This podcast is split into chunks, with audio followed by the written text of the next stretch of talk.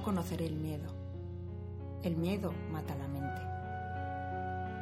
El miedo es el pequeño mal que conduce a la destrucción total. Afrontaré mi miedo. Permitiré que pase sobre mí y a través de mí. Y cuando haya pasado, giraré mi ojo interior para escrutar su camino. Allí por donde mi miedo haya pasado, ya no quedará nada. Solo estaré yo.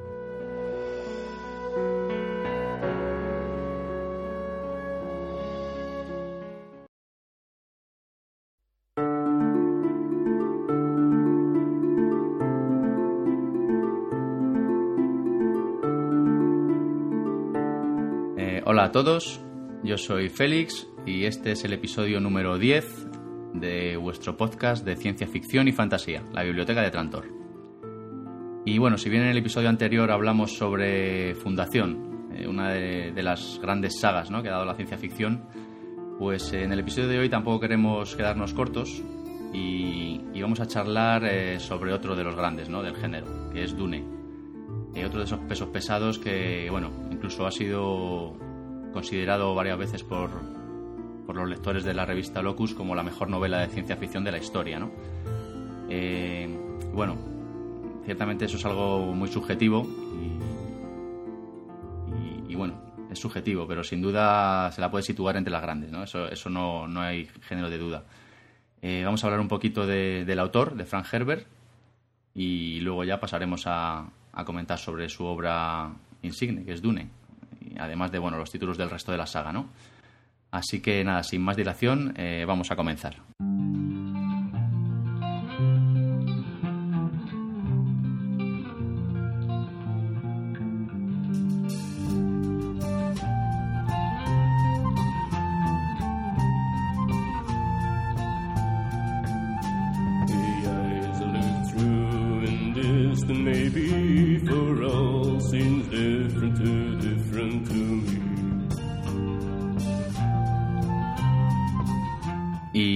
Hoy para hablar de Dune me acompaña de nuevo pues un habitual ya, ¿no? Para, en la biblioteca de Trantor. Un colaborador que, bueno, sin duda vale su peso en agua. Eh, Sebastián, ¿qué tal? Muy bien, muy bien. Comparto mi agua con la tribu. Bueno, pues vamos a ver qué tal, qué tal repaso le damos a, a esta magnífica saga de ciencia ficción. Muy Si te bien. parece, vamos a empezar a hablar de su autor, que fue Frank Herbert, Sí, y que, bueno, pues eh, este hombre nació en, en Washington eh, pues en 1920, el 8 de octubre de 1920. Re- eh, sí, nació en el estado de Washington. Sí, eh, en Tacoma, realmente, Sí, en el sí, estado sí. de Washington. Eh, y bueno, pues nada, eh, se graduó en el bachillerato en el 38 eh, y luego en 1939, eh, no sé si sabías que mintió sobre su edad para empezar a trabajar de periodista en el, en el Glendale Star. Sí, sí.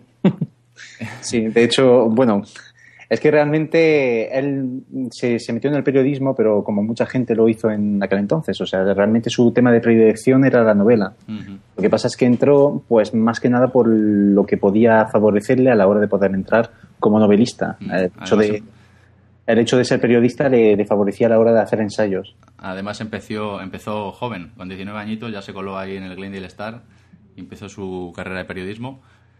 Eh, luego llegó la Segunda Guerra Mundial, eh, sirvió en el Frente del Pacífico, en la Marina, y bueno, más que nada ejerciendo como fotógrafo.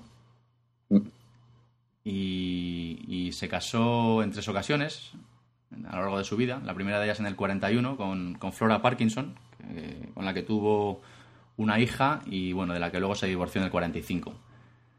Eh, tras la guerra, pues es cuando conoció a su segunda mujer, ¿no? que fue eh, realmente la que le acompañó casi el resto de su vida, ¿no? Beverly Ann Stewart.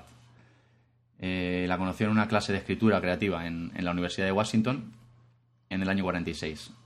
Y bueno, pues como decíamos, Beverly compartiría con él pues la mayor parte de su vida, ¿no? Y le daría dos hijos. Brian Herbert, que luego, bueno, sería célebre también porque continuó la obra de su padre, Efectivamente, sí. eh, bueno, una continuación controvertida de la que luego hablaremos. y el otro hijo que se llamó Bruce Calvin Herbert. Y bueno, eh, en palabras de este hijo mayor, de Brian, pues bueno, su padre nunca terminó la universidad. eh, ya que, bueno, Frank Herbert solo estudiaba las asignaturas que le interesaban realmente, ¿no? Y bueno, pues Tras su paso por la universidad, siguió con su trabajo de reportero. Eh, estuvo en el Seattle Star y el Oregon Statement. Y, y, también escribió para la revista California Living ¿no? durante más de una década. Sí. En el 52 eh, fue cuando Frank Herbert publicó su primera historia de ciencia ficción, que se llamó Looking for Something. No sé qué traducción tendrá al castellano. Y bueno, luego ya en el 55 fue cuando realmente empezó su carrera como, como novelista, ¿no? Con la publicación del Dragón en el Mar. Efectivamente, en el 56. Mm. Eh, en el 56, bueno, yo tenía que en el 55, no sé. ¿Fue en el 56? Mm, Me parece que sí, ¿eh? Bueno, no estoy seguro tampoco, mi fuente no es muy fiable del todo, pero en fin. Y bueno, en este título, en el Dragón en el Mar, ya Herbert nos empieza a hablar de, de ecología, ¿no? Y de la importancia del medio ambiente eh, en esta novela que estaba ambientada en los fondos, en los fondos marinos de- en el siglo XXI. Y, y bueno, es que la ecología es un tema muy presente en, en la obra de Herbert y, y también en, en la saga que nos ocupa, en Dune, ¿no? Como veremos luego. Sí, Y, y bueno, eh, pues en este libro pues ya predice un poco los conflictos ¿no? que, que asolarían al mundo, dada, dada la escasez y el consumo del petróleo. Eh, a principios de la década de los 60 es cuando ya Herbert, pues, eh, apoyado plenamente por su mujer, comenzó a dedicar pues, todos sus esfuerzos a la escritura ¿no? Eh, y a escribir novelas. Y es cuando, cuando tenemos pues, los primeros bocetos de, la idea de, Dune, ¿no? ya estaba fraguándose. Eh, y además, la idea de Dune le vino observando, observando los trabajos de las dunas de arena de Oregón, parece ser. Ah, sí. Sí, eso he leído yo por ahí, investigando un poquito. Eh, preparó un artículo sobre el tema, que, que por cierto nunca se publicó, pero que fue el germen de lo que luego ya sería Dune después. Y, Ah, sin bien. duda, pues una de las grandes novelas de la ciencia ficción, ¿no? De todos los tiempos. Seguro, vamos. Para, para mí una de las mejores, ¿eh? Mm. Eh, pues eh, después de tener esta idea, ¿no? viendo estos trabajos en las dunas de, de Oregón y tras varios, varios años eh, recopilando datos y, y preparando la novela, eh, en un principio se publicó en dos partes, en, en la, en la revista Analog Magazine. Y se titularon El eh, Mundo de Dune en 1963 y Profeta de Dune en el 65. Ujú. Parece ser que tras aquello eh, muchas editoriales rechazaron publicar la novela de Herbert hasta que finalmente una aceptó y en el 65 pues se publicó ya íntegramente como una novela, ¿no? que se llamó Dune, que es la que todos conocemos. Sí. Y a partir de aquí es cuando fue un rotundo éxito y, y- y, bueno, cosechó la primera edición del premio Nebula de ciencia ficción, el premio Hugo de 1966 y bueno, pues a partir de aquí pues ya fue el arranque ¿no? de, de Frank Herbert. y Se- seguramente ese fue realmente el premio que, que realmente empezó su carrera. O sea, lo que sería realmente el premio, porque, bueno, lo- los premios Nebula al fin y al cabo se queda dentro del ámbito de la ciencia ficción. Mientras que los premios Hugo, eso ya estamos hablando de literatura mm, con grandes letras, ¿no? Que es la literatura intergénero, Sí. realmente. Y bueno, pues tras la publicación de Dune, Herbert volvió a sus quehaceres periodísticos durante otra temporada. Eh, llegó a ser reportero de guerra en Vietnam y, y en Pakistán. Y, y trabajó en televisión también como director de fotografía y, y como consultor ecológico, ¿no? Eh, y fue ya en 1972 cuando abandonó definitivamente esta carrera de periodismo para dedicarse ya definitivamente y, y en exclusiva pues a, a escribir, ¿no?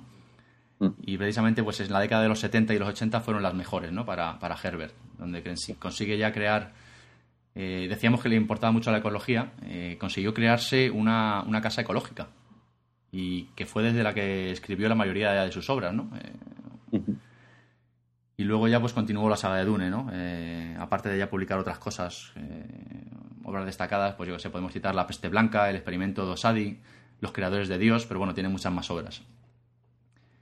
Y bueno, luego ya en, en 1974 eh, la tragedia se cruzó, se cruzó en su vida, ¿no? Cuando ya cuando su esposa Beverly se le diagnostica un cáncer y, y, bueno, aunque luego aguantó 10 años la enfermedad, murió en 1984, ¿no? Y que fue el mismo año en el que Herbert publicó eh, Herejes de Dune. Sí. Eh, y un año después publicó Casa Capitular de Dune, y en, en la que dedicó un, un texto emotivo a su, a su mujer fallecida. Y, y bueno, esta mujer fue la que le acompañó la ma- mayor parte de su vida, aunque Herbert se volvió a casar en el 85 Ujú. con una tal Teresa Shackleford. Sí, Y eh, bueno. es bastante, bastante curioso eso, ¿no? El hecho Sí, de que sería- en el 84 y realmente es cuando, cuando se mm, hizo la película fue precisamente en ese año. Ujú. Sí, sí, sí. Es curioso, ¿eh? Además, luego se volvió a casar enseguida, pero bueno, fue un matrimonio bastante efímero, porque ya Frank Herbert pues, moriría en el 86 de, de cáncer de páncreas, ¿no? A la edad de 65 años. Y, y bueno, además esto fue, fue importante, porque eh, en el 85 fue cuando publicó la última novela de la saga tradicional de Dune, Sí, que fue Dune la, eh, no, eh, la casa capitular, ¿no? Dune casa capitular. sí. Casa capitular Dune. Y sí. el final de esta novela deja un importante cliffhanger, ¿no? Deja a los lectores como con ganas de más, lo que indica, indica pues que Herbert tenía en mente una séptima novela. Sí. es que bueno, la, la muerte prematura pues le impidió continuar, continuar la saga. Realmente el caso de Brian Herbert que, que escribió la continuación, ¿no? Eh, se debe sobre todo pues a eso, ¿eh? al, al hecho de las presiones de, Sí, los, otros, otros dicen que también que quiso explotar un poco la gallina de los huevos de oro también, ¿no? Sí, bueno, también es posible, sí. De hecho, bueno, si- siempre nos quedamos siempre en la posibilidad de que sean por necesidades materiales o, Mm. o por ambiciones personales, pero yo creo que también tiene mucho que ver eso, ¿eh? Sí, hombre, está Eso de que es, que es que realmente el legado es tan, es tan inmenso que dejarlo inacabado parece, no sé. Aparte que, bueno, sí, también sospecho que, que, Brian, eh, que Brian Herbert también quiso, bueno, de, de alguna forma poder entrar también en el mundo de la literatura por la puerta grande, ¿no? Y bueno, pues tras este pequeño repaso a, a la vida del autor de Dune, Frank Herbert, pues podemos empezar a, a comentar a comentar un poco la novela y, y, por supuesto pues un poquito el resto de los libros que forman la saga. Pues sí, pero entonces yo tengo una gran pregunta. y es, ¿hacemos spoiler o no? Eh, y ahí la cuestión, yo también, yo también vengo dándole vueltas al tema. Bueno, yo pues, creo que a estas alturas yo, yo creo que podemos comentar libremente, ¿no? Es una hora, yo creo, tan, tan extendida ya que de todas formas. Y aparte te, aparte te diré que, de todas formas, siendo tan amplia como es la, la saga de Dune realmente, sí. yo creo que aunque, aunque entremos un poco en detalle, no creo que, que revelemos demasiado tampoco. Ya. Bueno, si te parece, hacemos una pequeña introducción eh, pues, eh, a la trama y el tema que nos presenta Dune, un poco así por encima todo, eh, sin hacer spoiler, para que los que no lo hayan leído pues puedan introducirse un poco y, y que les pique el gusanillo de empezar. Y luego ya después eh, avisamos y si quieres ya pues soltamos un poco de lo que, Muy- nos, lo que nos parezca, ¿no? De acuerdo. ¿Te parece? Muy bien.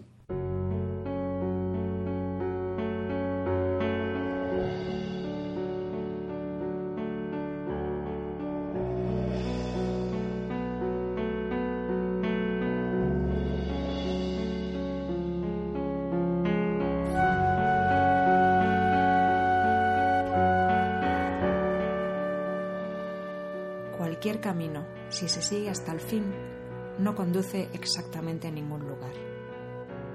Escalad tan solo un poco la montaña para comprobar si es una montaña. Desde la cima de la montaña no podréis ver la montaña.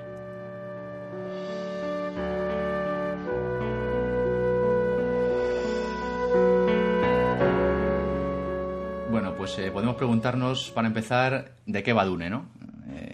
Dune nos sitúa en un futuro muy lejano, ¿no? Unos 20.000 años en el futuro respecto al momento actual.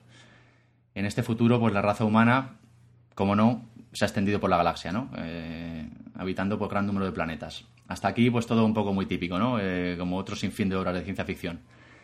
Pero, ¿qué hace realmente diferente a Dune? Pues eh, es un detalle que a mí me parece muy importante, ¿no? Y que es diferenciador con otras obras de ciencia ficción. Eh, y es eh, la yihad butleriana y la guerra contra las máquinas, ¿no? Que, que sucede, pues se supone que 10.000 años antes de, de la historia que se nos cuenta en Dune, ¿no? Y este hecho, eh, que además en la trilogía, en la, en la trilogía, en los seis libros de, de la saga clásica no está muy detallado, ¿no? Este lo deja un poco como en el aire. Eh, pues es un hecho que, que realmente aleja a Dune de, de todos los clichés eh, más habituales del género, ¿no? De la ciencia ficción. Eh, lo aleja de arquetipos que estamos ya hartos de ver, ¿no? Porque, Sí. porque eh, este, esta guerra contra las máquinas pensantes del pasado pues eh, trae unas consecuencias brutales para la humanidad, ¿no?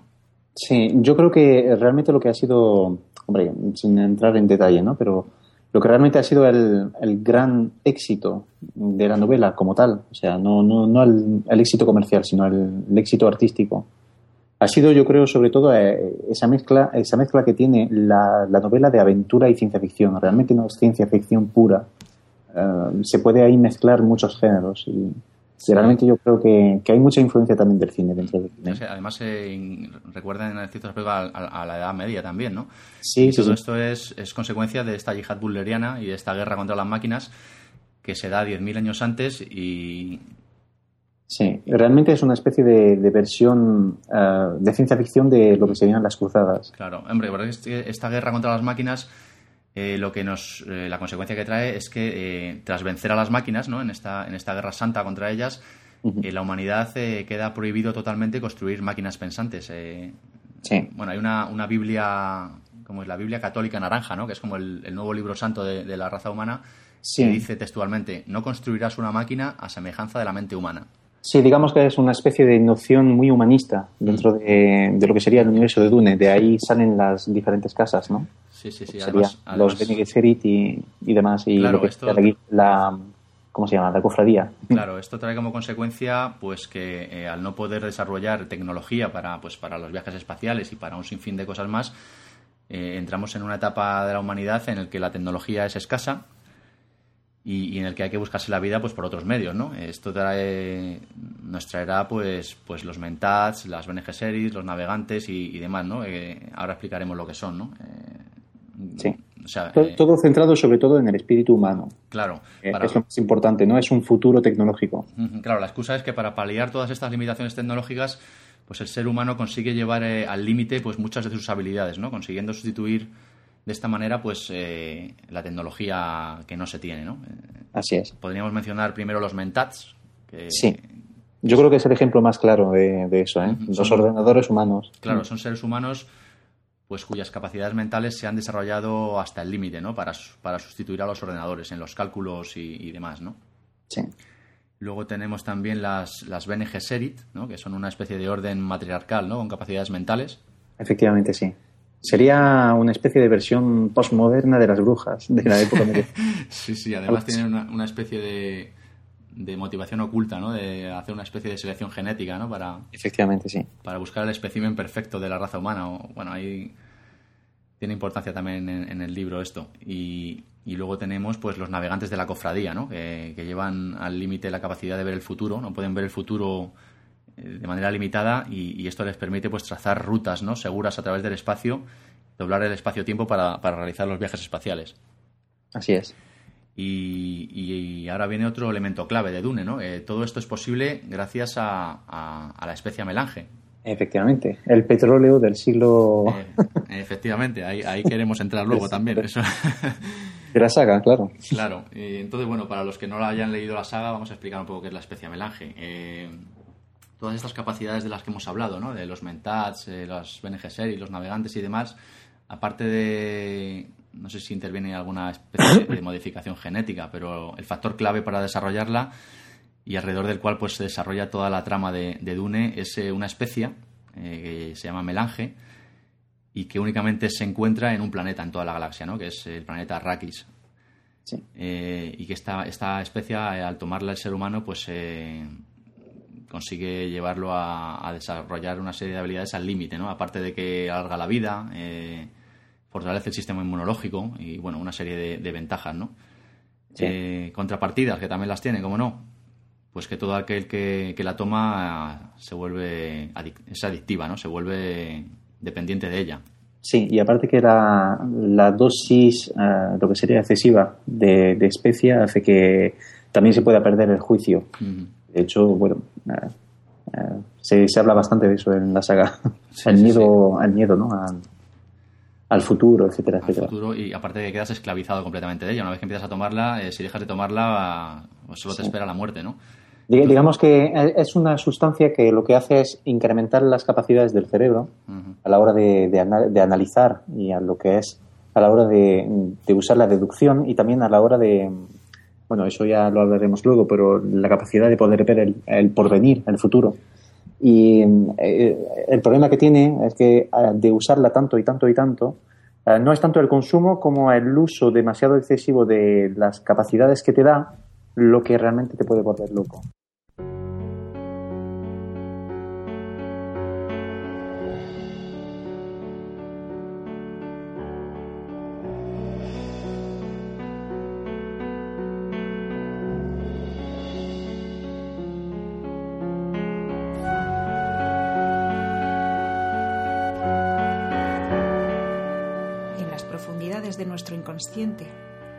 Obsesiva necesidad de un universo lógico y coherente.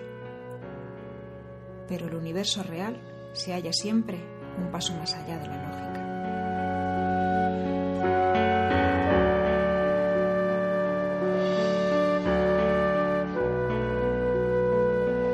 Eh, ¿De qué nos habla Dune? Vamos a hablar un poquito, porque Dune es, eh, es, una, es una obra que bien puede servir pues como entretenimiento de ciencia ficción eh, puro y duro, ¿no?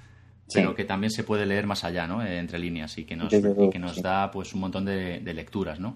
Sí. Eh, Si, si podemos hacer una especie de pequeño, bueno, no es un resumen porque para nada, ¿no? Pero sí que se puede ver muchísimos paralelismos con el mundo en el que vivimos. Sí, sí, sí. Eh, por ejemplo, pues sin ir más lejos, Dune es Arabia Saudí y la especia es el petróleo. Efectivamente, eso Sí. es lo que se llama despotismo hidráulico. Es- Efectivamente, sí. Nos habla de despotismo, de despotismo hidráulico, que es... es, eh, bueno, este es un, es un término que se acuñó en el Antiguo Egipto para referirse al control del agua, ¿no? De aquella época. sí. Y, y, bueno, y a las luchas políticas y militares, pues que este control de un recurso pues indispensable y escaso, ¿no? Como era el agua, en Dunes la melange, Sí. pues originan, ¿no? Eh, También el tema de, de lo que serían las, las diferentes, no, no las casas, sino lo que serían las diferentes sectas dentro de, del mundo de Dune, eh, sobre todo el tema de la cofradía. Eso es muy importante porque realmente es una, es una especie de paralelismo a lo que sería el poder creciente de las multinacionales, realmente. Sí, sí. Se trata de eso. Digamos que la, la, la potencia eh, política que tiene la cofradía, que recordemos son los navegantes que permiten navegar de un punto al otro del universo gracias a la especia.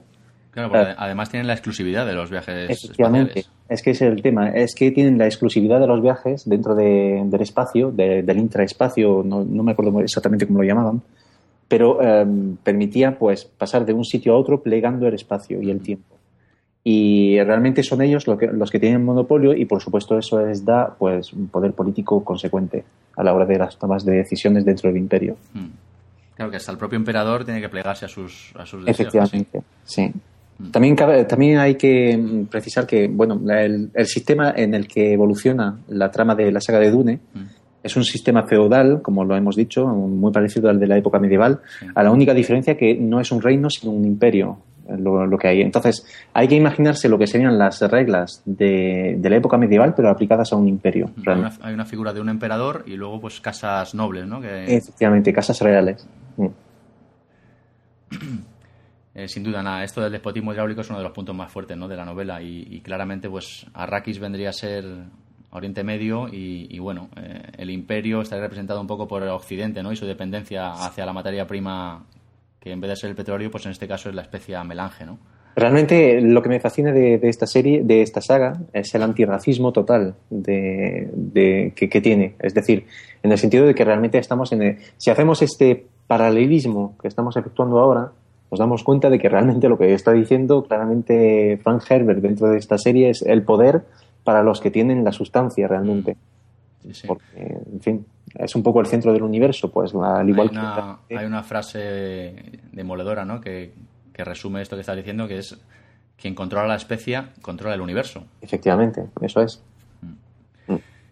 Mm, Pero Dune nos habla de, de más cosas, yo creo. Eh, como hemos dicho antes, nos habla del potencial del ser humano ¿no? y de sus posibilidades ocultas. Eh, pues, con las figuras que hemos comentado, los Mentats, las Bene Gesserit, los navegantes de la cofradía, que, bueno, o bien por, por manipulación genética o por acción de, de agentes externos, como es el caso, ¿no? En el caso de la melange, pues, pues son capaces de llevar las capacidades humanas a- hasta el límite, ¿no? De, de lo imposible, casi.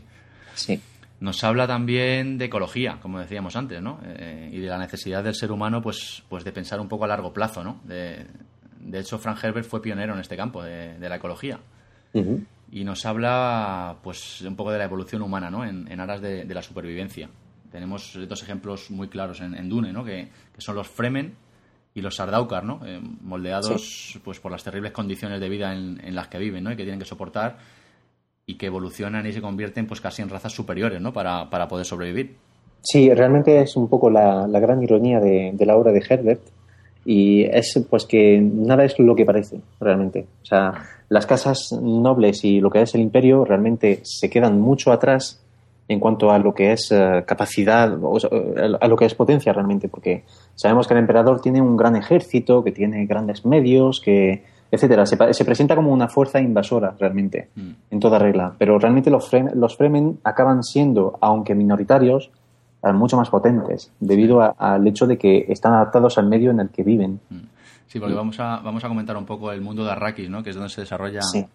para los que no hayan leído la novela, ¿no? Es un mundo completamente desértico, o sea, es un desierto brutal, ¿no? Que, que dejaría el desierto del Sáhara o, o cualquier desierto que conocemos eh, a- Un 10%. como un vergel, ¿no? Sí, un 10%.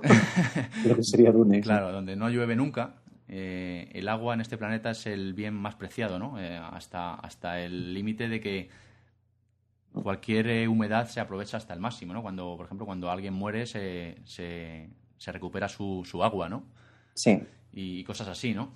Y, y bueno, en este, en este mundo desértico es donde, donde se obtiene la especia melange, que es producida pues por unos gusanos de arena, ¿no? Que gigantescos, que son los que la producen. sí. Y bueno, gigante, cuando digo gigantescos, pues eh, van desde los 500 metros a kilómetros, ¿no? De, de tamaño. Efectivamente, sí. Y bueno, es un, es un mundo pues hostil donde los haya, ¿no? Eh, y, y, y bueno, pues eh, este es el, el entorno donde se desarrolla Dune, ¿no? Eh, los Fremen, estos que comentábamos, son los habitantes eh, Son, originarios sí, del planeta, ¿no? así es. Son una especie de Tuareg, pero sí, sería algo parecido. Son nómadas. Nómadas. Eh, y bueno, pues el imperio ha llegado a este mundo, lo ha colonizado, evidentemente, con su poderío militar y está, pues, extrayendo la especia, ¿no? Dune nos habla también, a mí me parece, de, de- de liderazgo, ¿no? Y de, y- y de la tendencia humana, pues, de, de seguir ciegamente a, a los líderes carismáticos, ¿no? Eh, en Efectivamente. Este caso, en este caso, la figura de Paul. Eso es, y, y ese es precisamente el, tema más importante, yo creo, dentro de esta novela. Está, por supuesto, lo que, lo que hemos dicho antes, el, tema político y, bueno, todo, todo lo que se puede ver como paralelismo, ¿no? Entre ese futuro hipotético y lo que es el presente. Y realmente eso es lo fascinante dentro de esta novela, es que por muchos progresos que haga el hombre, siempre se quedan sus instintos más... eh, no más bajos, pero siempre su, mm, su necesidad de creer en algo. Y, y ese es el tema, porque realmente tenemos los Fremen, que son unos seres que, que son seres humanos, pero realmente están eh, totalmente obsesionados por el hecho de una profecía, que es la profecía de que alguien de fuera vendrá y les sacará de, de lo que sería su abismo personal, ¿no? Mm. Y realmente, pues la figura de Paul viene a ser algo así. Claro, porque además ya si uno es un líder eh, con carisma, eh, lo revistes con halos religiosos, pues ya él no va más, ¿no? Sí, Eh, no sé, nos habla de una de la relación estrecha que hay, pues eso, entre la política, la religión y, y- y el poder. Entonces, bueno, y nos muestra también que nunca van totalmente separados, realmente, esos tres elementos dentro de la política.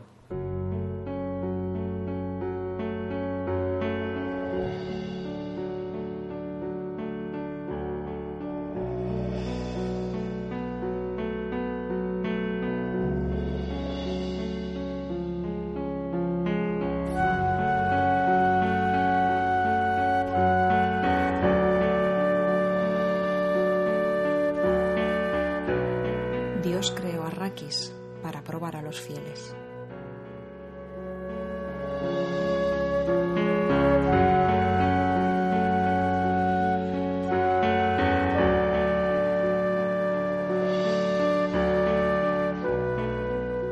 yo en Dune veo similitudes con otras obras. ¿Tú no, no se te ocurre ninguna ahora mismo? Yo realmente eh, sí, pero veo muchísimos paralelismos, pero con el cine, si te soy muy sincero.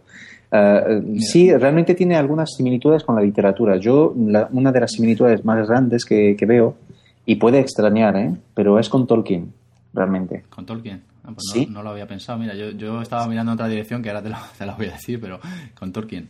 Pues yo con Tolkien, pero no por el género ni por nada de eso, sino sencillamente por el, por el hecho de que el autor es extremadamente ecologista, como lo era Tolkien, y ha sentido también la necesidad de crear su propio mundo Mm. dentro de esa ecología. Sí, en ese sentido sí.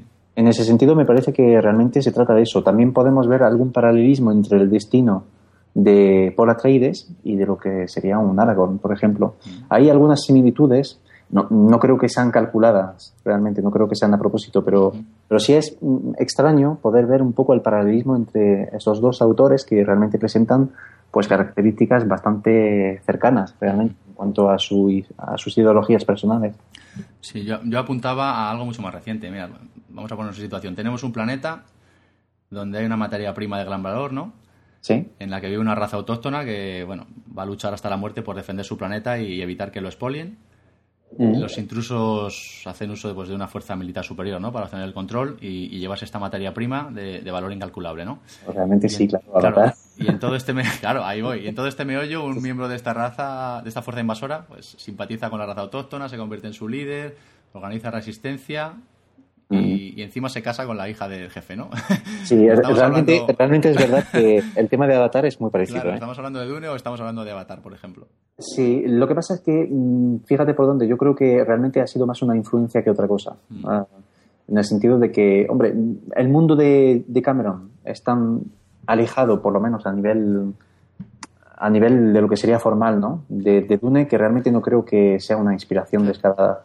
Eh, creo sencillamente que, se, que al fin y al cabo es siempre la misma historia. Claro, hombre, yo hablo del, del concepto y además es algo que se le criticó mucho a Avatar, ¿no? Que era un guion, pues, trilladísimo ya, ¿no? Sí, está ya muy visto, pero es que es, que es la misma historia de siempre. O sea, estamos ante eh, Avatar, estamos ante Bailando con Lobos, Ujú.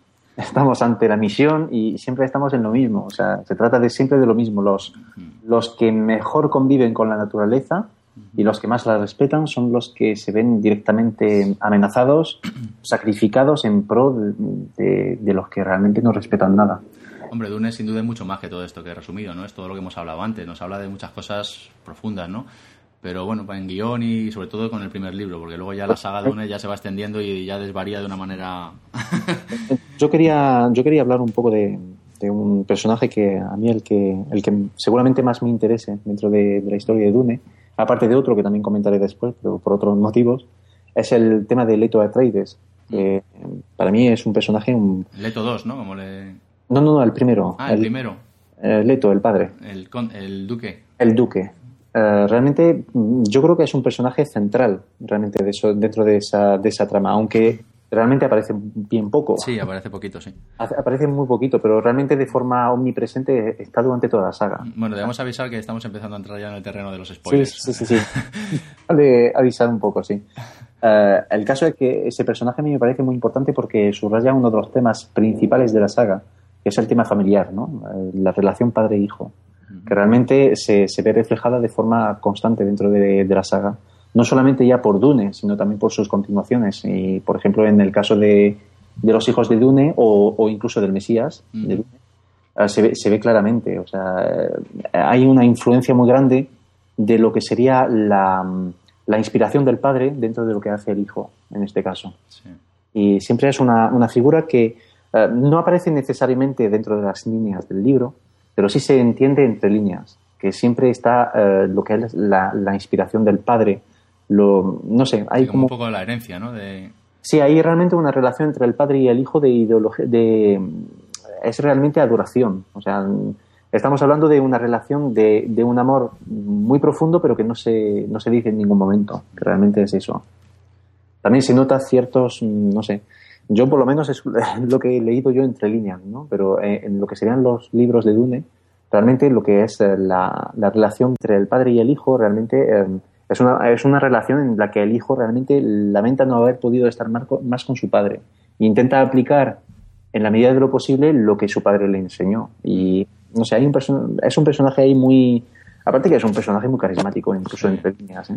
Sí, sí, además, bueno, se ve como todos los súbditos, ¿no? Pues le- le- casi le idolatran, ¿no? Al- Sí, todo el mundo lo adora, vamos, es el, es el objeto de admiración de todos. Bueno, ya que has comentado más títulos de la saga, podemos comentar un poco los títulos de los que está compuesta, ¿no? Eh, Sobre todo la saga clásica de Herbert, Sí, sí. para los que no lo, lo hayan leído todavía. Mm, En total son seis novelas las que escribió Frank Herbert sobre Dune.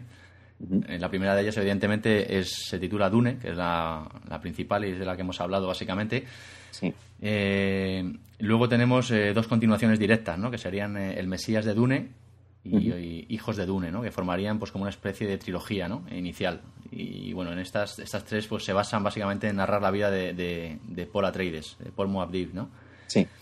Y bueno, luego tendríamos eh, una cuarta novela que se titula Dios Emperador de Dune, ¿no? Eh, y en ella pues ya damos un salto temporal considerable, ¿no? De unos 3.500 años, más o menos, quiero recordar. Sí, sí. Nos sitúa ya pues, en un futuro en el que la humanidad eh, pues está dominada por un descendiente, ¿no? De, de Paul Moabdib. Sí, Y- es, un- es una diferencia bastante... A, a- a mí la verdad cuando, cuando yo empecé a leer el libro, realmente ese, no sé, no era lo que me esperaba, ¿no? Yo Sí, pensaba es, que un seguíamos- cambio, es un cambio de tercio radical, ¿no? Lo que realmente radical. Y, y además nos plantea pues eh, nuevas nuevas metas, nuevos retos, ¿no? Porque ya abandona un poco la figura de Paul y entramos en, en nuevos en, en terrenos nuevos, ¿no? Eh, esta novela cuarta es un poco un poco autoconclusiva, ¿no? Un poco independiente, ¿no? Eh, y constituye un todo en sí misma, yo diría. Sí. Y luego ya tendríamos la quinta novela, que fue Herejes de Dune, que volvemos a dar otro salto temporal de unos 1500 años en el futuro, más o menos. Y una sexta que es Casa Capitular Dune, ¿no? Estas dos serían. O sea, una continuaría la otra. Herejes de Dune y luego la continuación Casa Capitular Dune. Sí, Y bueno, la verdad es que Casa Capitular Dune, como dije eh, antes, termina de una manera pues que deja a todos los, le- los lectores pues con ganas de más, ¿no? Eh, Sí. Una especie de cliffhanger que hay ahí y, y todo indica pensar pues que Herbert tenía en mente un séptimo libro, ¿no? Que, que la muerte pues le impidió le impidió escribir. así es. Luego ya se encargaría su hijo. Creo que la continuación todavía no está escrita, ¿no? Está en ello. La, la continuación propiamente dicha, porque luego este hombre, el hijo, me refiero, Brian Herbert escribió dos precuelas, ¿no? Y Sí, sí, sí. Bueno, realmente, mm, realmente no lo ha hecho como se esperaba, ¿no? Eh, ha sido, sí, una especie de precuela lo que Claro, sí, mira, lo tengo aquí. Una especie de orígenes de Dune. o- Claro, mira, escribió eh, Brian Herbert en compañía de, de un tal Kevin J. Anderson. Sí. Eh, tiene una trilogía que es eh, Leyendas de Dune. Mm, Una es Yihad Butleriana, Cruzada de las Máquinas y Batalla de Corrin. Esta trilogía nos habla de la Yihad Butleriana, esta de la que hablábamos antes, ¿no? Empieza Sí, a dar sí, detalles de todo el tema este, se remonta otra vez al pasado y nos da detalles de la guerra contra las máquinas. Sí. Yo Esta no las he leído, o sea que no sabría... No Yo tampoco, yo tampoco la he leído. Yo, yo lo único que sé es que se trata así de una especie de vuelta a los orígenes. Mm. Y luego tenemos otra trilogía que es Precuelas de Dune, también escrita por Brian Herbert y, y este Kevin J. Anderson, que serían la casa Atreides, la casa Harkonnen y la casa Corrino, ¿no? Que yo creo que vendría a hablarnos pues un poco en particular de las tres grandes casas, ¿no? Que aparecen Sí, lo que serían su, sí, lo que sería la saga interna de cada casa. Todo esto son precuelas realmente a la, a la, a la saga clásica de Herbert, ¿no? Digamos que son como, como libros eh, que están en órbita Mm. alrededor de la saga, realmente. No, no son, no aportan nada nuevo, realmente, sino que aportan pues como más consolidación a lo que ya sabemos de las casas. Hombre, a lo mejor la trilogía sobre la guerra de las máquinas pues sirve un poco para aclarar todo esto, ¿no? A lo mejor, yo no sé si no las he leído, no sé, pero imagino que será una especie de, de aclaración de todo lo que Sí, pasó pero todo antes. eso queda como en órbita dentro de lo que es la trama principal, que es realmente los tres primeros libros, Mm. que son los que realmente en- entran dentro de lo que es el vivo del tema. Eso es como si cogemos la Biblia, por ejemplo, y nos centramos en el nacimiento de Cristo. Claro. Pues más o menos lo que sería la, la primera trilogía eh, constituida en eso, Mm. realmente.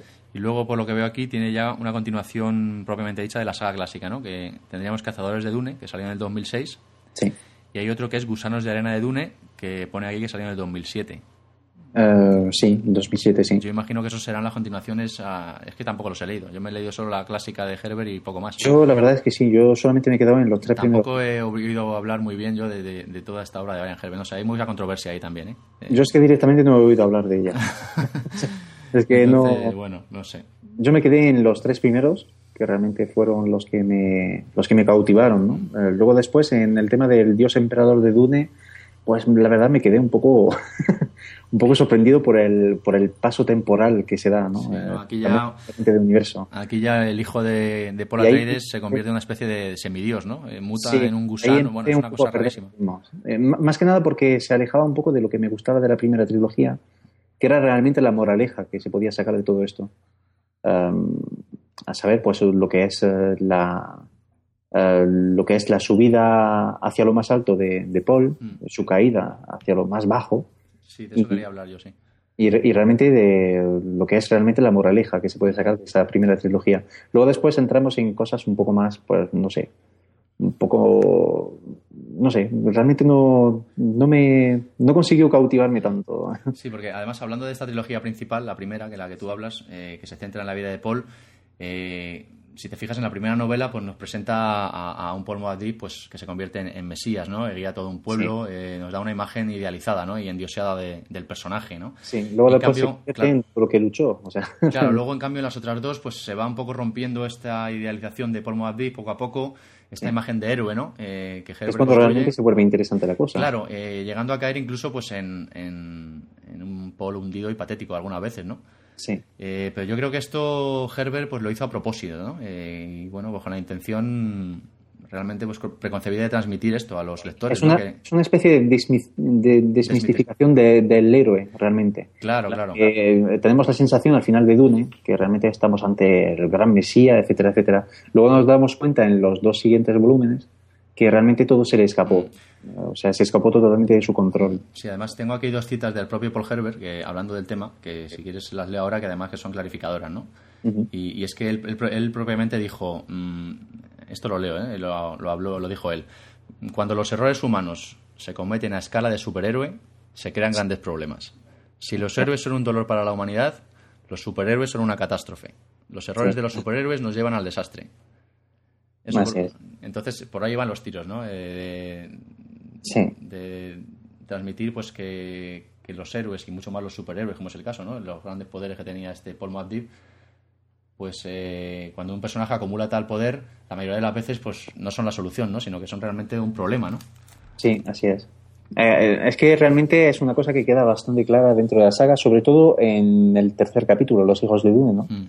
Eh, donde realmente ya pasó todo, todo lo que es el tema de, de la saga personal de Paul Muad'Dib, pero eh, por continuación de sus hijos, realmente, que es de lo que trata el tercer volumen, pues vamos viendo a través de lo que sus hijos ven de él, lo que realmente fue como persona y lo que realmente lo condujo hacia donde, hacia donde llegó, que, que al fin y al cabo fue al exilio. Eh, y bueno, en fin, eh, a mí me parece realmente la parte más interesante ¿eh? de, Dune. Eh, realmente el primer volumen era muy bueno, o sea, como, como obra de ciencia ficción y como obra realmente de, mm, ¿cómo diríamos? De, en plan lírico y en plan épico. Realmente Dune fue la mayor, ¿no? Pero es verdad que a nivel de saga familiar, lo que sería una saga así dramática familiar, mm. lo que es el Mesías de Dune y los hijos de Dune, a mí me parecen realmente muy interesantes. Yo me quedo con el Mesías de Dune sinceramente. Yo es la que más me, la que más me cautivó, ¿no? Eh, todo, ese, todo ese itinerario personal de Paul Muad'Dib entre esa subida hacia lo más alto, es decir, a, ser emperador del universo realmente, o sea, el sucesor de, de Saddam.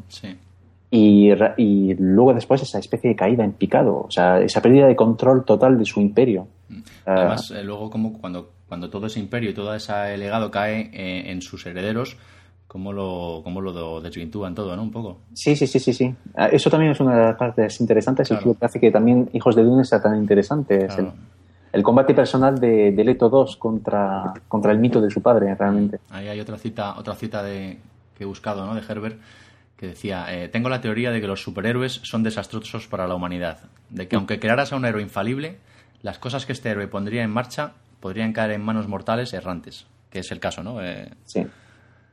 Entonces, bueno, pues es otro, otro concepto interesante realmente que nos presenta. sí, de hecho, y de hecho es bastante irónico porque cuando sabemos que, que, realmente dentro de la saga lo que importa es la previsión de lo que está por venir, pues realmente el uso que Paul, tanto Paul como el resto de su familia, como, como su, su hermana, por ejemplo, también, lo que intentan hacer es prevenir el futuro y cambiar los acontecimientos en función de ese futuro que se presenta, que se presagia.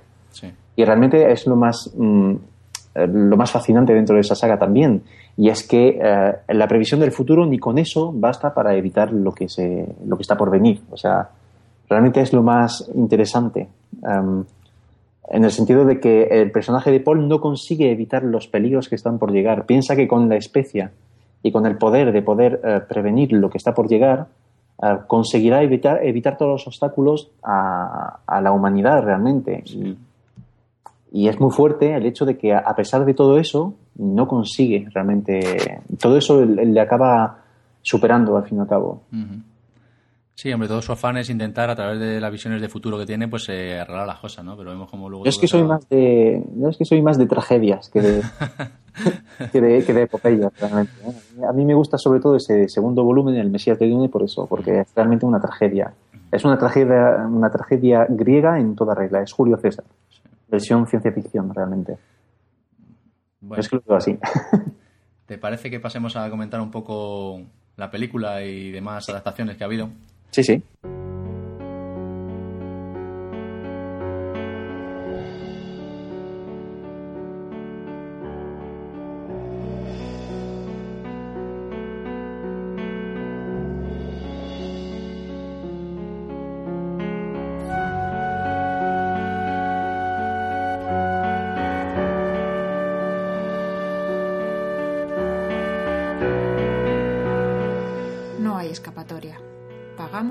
Violencia de nuestros antepasados.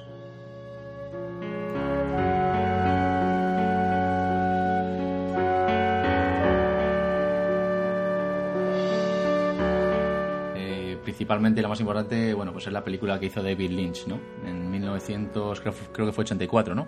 Sí, cuestión de punto de vista. ¿eh? Y bueno, es una película que lo que está claro es que no deja indiferente a nadie, ¿no? O la Eso sí. odias o la idolatras, ¿no? Eso sí.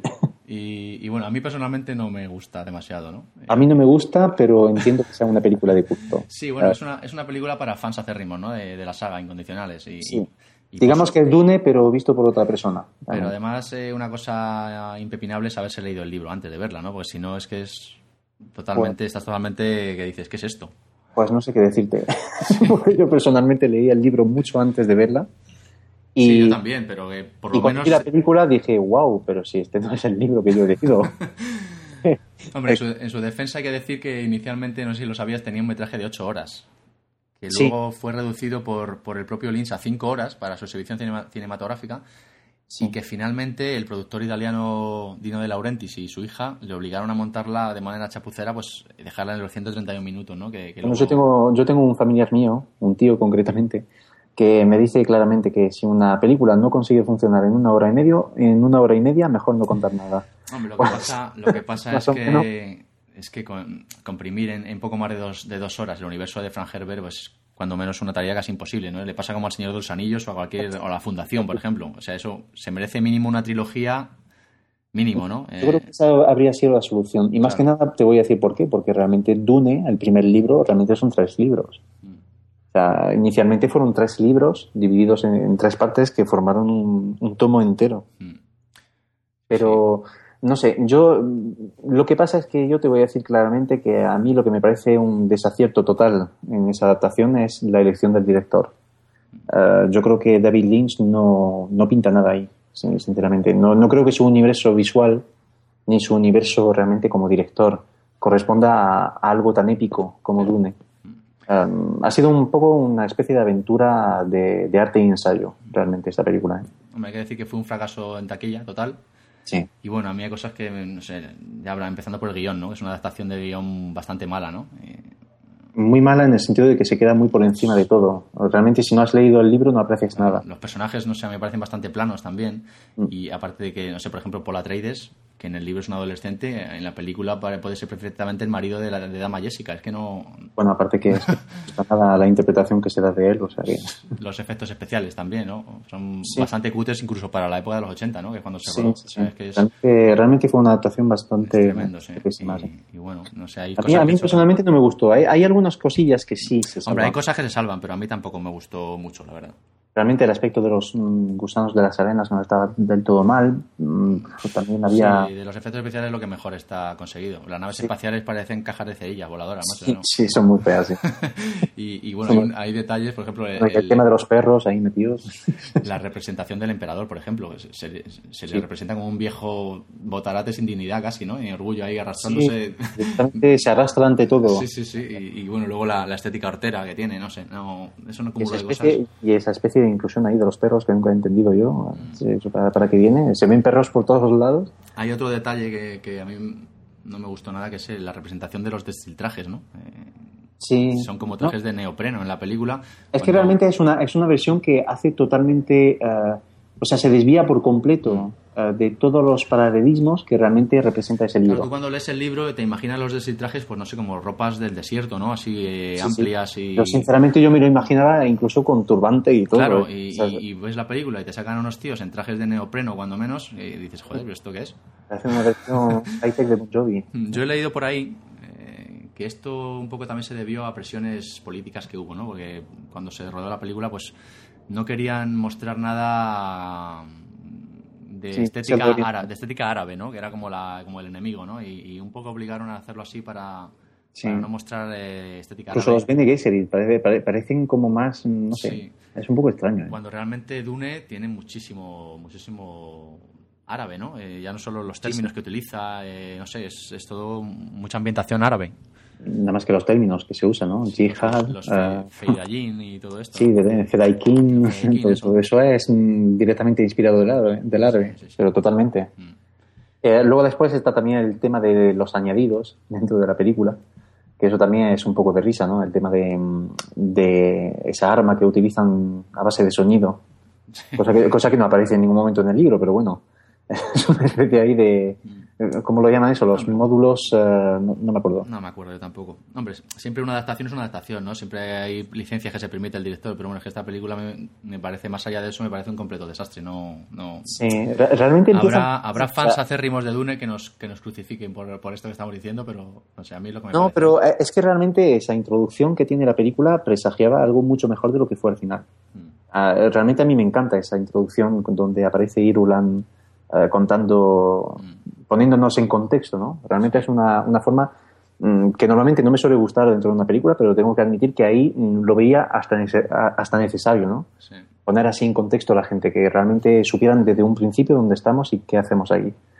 Eh, pero es luego, o sea, después cuando ya llegan a, a Arrakis y empieza todo ese lío de los Arconen, de, de que si los Bene Gesserit, de que si eres el elegido, de Bueno, que la si- representación de los Harkonnen, sin comentario. Yo es que me quedé alucinado.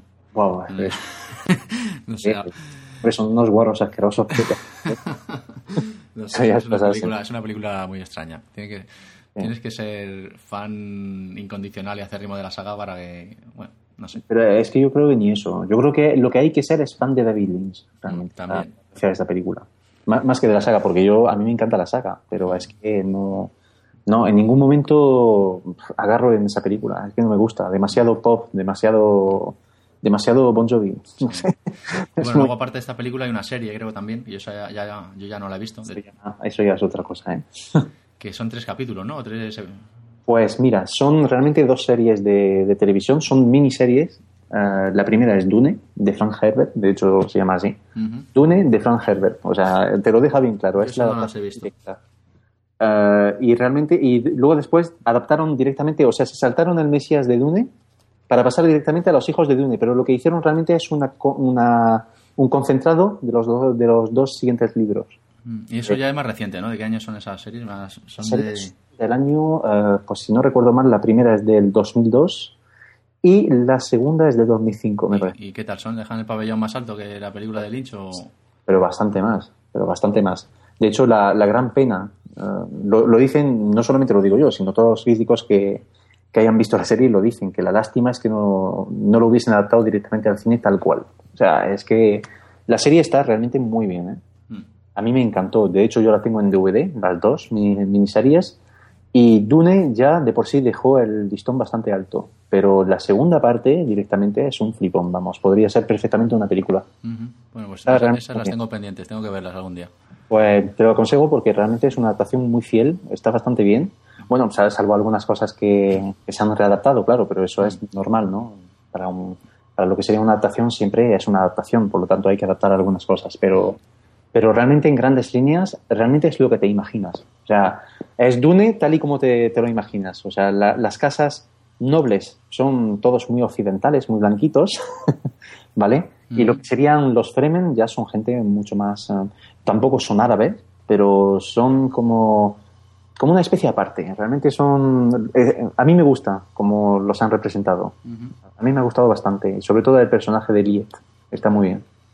Bueno, tendré que verlas, tendré que verlas. Muy, muy, muy chulo, ¿eh? Y el actor protagonista, realmente, hombre, no sé qué- qué- lo que se puede pensar de él, pero a mí me parece genial este tío, ¿eh? Lo, lo hace muy bien el papel de Paul. Bueno, pues nada. mm, Volviendo a las similitudes con Dune, que se me acaba de ocurrir ahora, eh, ¿qué me dices de Star Wars? Ah, sí, pero no. No, no, no similitudes propiamente dichas, pero eh, a mí me parece que Star Wars está muy, muy inspirada en Dune.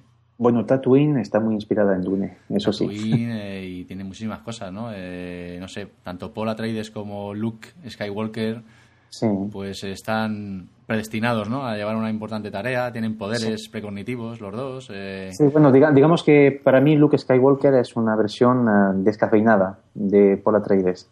Mm. Sí, tengo que decirlo bien claro. Y eso que soy fan de la serie, ¿eh? Yo soy fan de Star Wars, total. Sí, bueno, hay 100%. muchas más, Eh, muchas. Pero muchas- realmente Luke Skywalker para mí es una versión descafeinada de- del personaje de Atreides. Muchísimo más interesante. Sí, sí. Y bueno, no sé, rebuscando se podrían encontrar muchas más similitudes, ¿no? Eh, Sí. No sé, por ejemplo, Darth Vader. Darth Vader, que es padre de Luke. En, Sí. en Dune, el barón Harkonnen es abuelo de... Pues mira, yo iría incluso más lejos. Eh, diría que Paul Atreides eh, sería realmente dos personajes dentro de Star Wars. O sea, para mí, eh, Paul, Paul Atreides es tanto Luke Skywalker como Darth Vader. Es las dos cosas combinadas en un personaje. No, es verdad. O sea, todo lo que es la parte eh, bonita, luminosa del personaje es Luke Skywalker y todo lo que es la parte oscura es Darth Vader, realmente. Ser, O Anakin. Skywalker, como lo veamos. Mm. Pero, pero yo lo veo de esa forma, ¿no? Lo, lo veo como una especie de, um, de que han cogido ese personaje y parece que lo han dividido en dos personajes distintos, ¿no? ¿Y Ah, qué me dices de Java? Java y, y- y Leto cuando mutan gusano. No me digas que no son sí, similares. Los dos inmunes a- al poder del control mental y... ¿No? sí, es un poco parecido, sí. No sé, hay muchas similitudes. ¿eh? Si te pones a rebuscar, sí que hay... Sí que hay... Hay algunas cosas, ¿no? Y aparte de eso, so- solamente el concepto de la fuerza ya de por sí es, um, es bastante inspirado, ¿no? ¿no? No en la parte de telequinesia, pero sí, pero sí en la parte de control mental. Luego, en la ejemplo, que- la cofradía espacial de Dune, ¿no? Con, con la Federación de Comercio de Star Wars, por ejemplo. Totalmente, Eh, total. no sé, hay muchas, hay muchas, ¿eh? Se pueden... ya- si te pones a rebuscar, eh, sospechosamente hay muchas similitudes. Sí, pero lo que sí hay una cosa que, se, que tengo que admitir, ¿eh? aunque me guste mucho la saga de Star Wars y todo eso, pero, pero realmente em, yo creo que George Lucas es un buen creador de mundos, Mm. Pero no un buen creador, em, pero no un buen creador de historias. Y, y eso es la gran diferencia entre él y, y Herbert, realmente. Es que Herbert sabe contar una historia de personajes. Em, crea un mundo, y, pero realmente dentro de ese mundo están los personajes que es realmente el centro de la atención. Sí. Eh, en Star Wars es lo contrario. Tú, los personajes están aquí, pues parece que a veces como excusa, ¿no? Para todo un esturreo de, de cosas visuales. Eh, no sé, es un poco.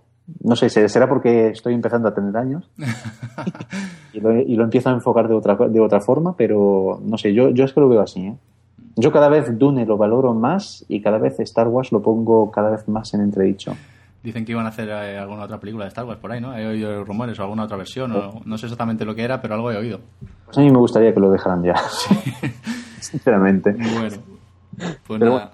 Que se, que se queda así en, en Si es que tiene la manía de, de estirar eh, las cosas, macho, y más de lo artificialmente, ¿verdad? La, la, la, la pre-trilogía, o sea, la- las precuelas que han hecho, me parecía interesante desde un principio lo que, lo que hicieron ahí. Ah, luego, después que los capítulos estén más o, me- o menos hechos, eso ya cuenta de cada uno. Pero realmente la idea de las precuelas me pareció interesante. Para saber un poco más de este personaje que es Dar- Darth Vader, me parecía bien. Sí.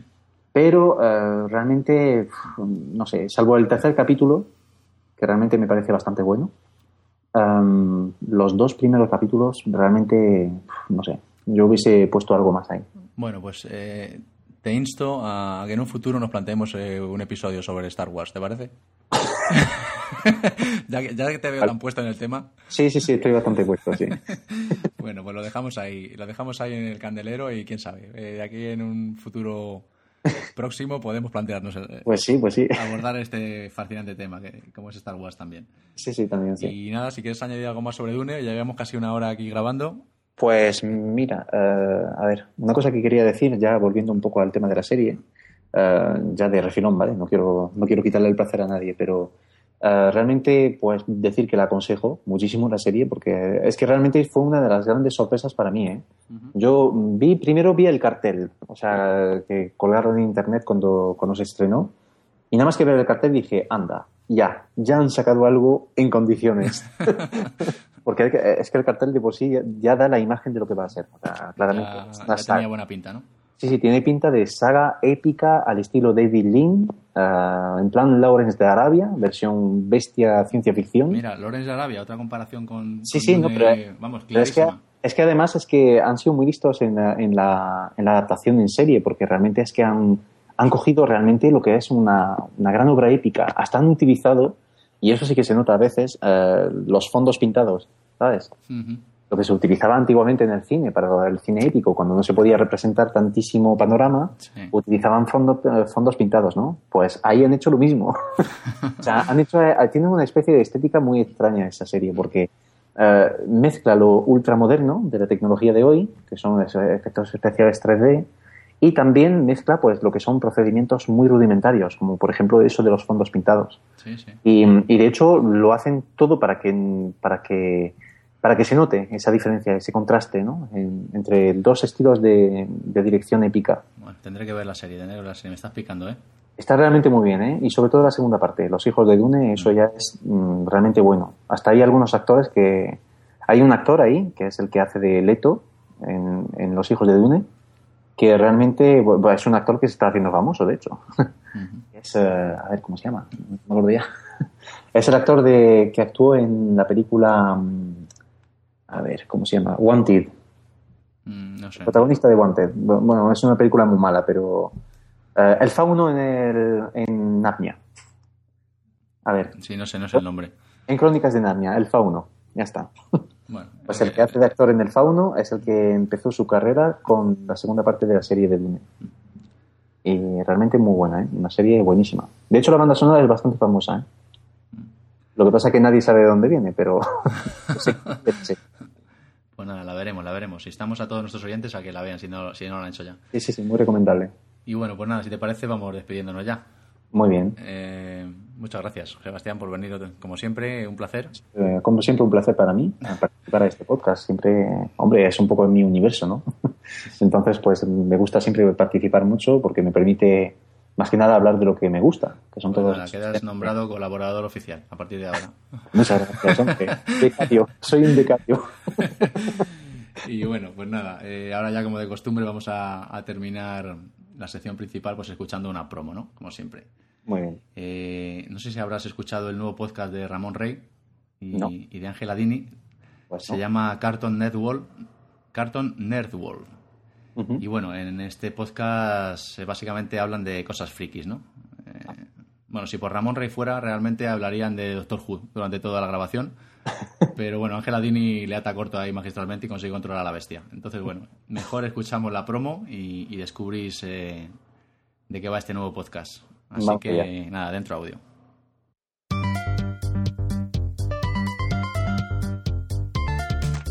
Ángela, tenemos que hacer una promo, hay que pensar en algo brillante. Podemos hacerla sobre bola de dragón o mejor aún, de Hit the Crown. No, no, no, no. Mejor aún todavía, de la guerra de las galaxias.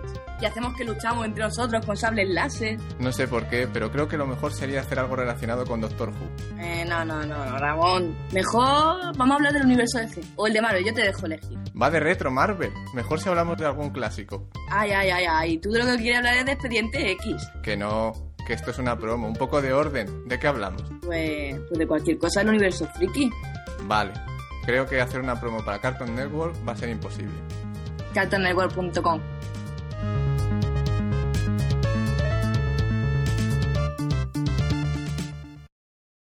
Bueno, y tras la promo, eh, hoy vamos a hacer una pequeña sección de, de la biblioteca eh, en la que vamos a... Os voy a hablar de un relato de ciencia ficción que, que, bueno, yo casi descubrí por casualidad y que he leído recientemente en un libro de, recopilación de premios Hugo de Isaac Asimov. ¿no? Este hombre gustaba de hacer libros recopilatorios y, bueno, este concretamente es eh, los premios Hugo 1980-1982 de Editorial Martínez Roca. Eh, entre todos los relatos de este libro, pues yo encontré uno que me llamó especialmente la, te- la atención, que mm, se titula Los Reyes de la Arena y, que bueno, está escrito por George R. R. Martin, ¿no? Eh, este escritor eh, actualmente es muy famoso por su magnífica saga de fantasía, Canción de Hielo y Fuego, que está causando furor, eh, con motivo, además, porque es muy buena. Y que bueno, ya, ya por aquel entonces pues apuntaba maneras, ¿no? Con este impactante relato que a mí me parece pues que alcanza las cotas más altas ¿no? de, de la ciencia ficción y, y, que bueno bien puede servir pues como herramienta de estudio ¿no? eh, de la naturaleza del ser humano. Este relato ganó el premio Hugo y el premio Nebula eh, en aquella época, entre el 80 y el 82. Y bueno, Los Reyes de la Arena pues, nos sitúa eh, en un escenario extraterrestre, futurista, ¿no? Donde el personaje protagonista, un tal Simón Cres, pues un hombre de negocios acaudalado, gusta disfrutar eh, de, los placeres más morbosos ¿no? Eh, que es capaz de conseguirse, en forma de, que le gusta buscar animales raros ¿no? Eh, de otros mundos mm, que le proporcionen pues estas morbosas diversiones, ¿no? Eh, de manera que suele comprar animales pues para alimentar a otros o, para ver cómo luchan entre ellos y, se devoran.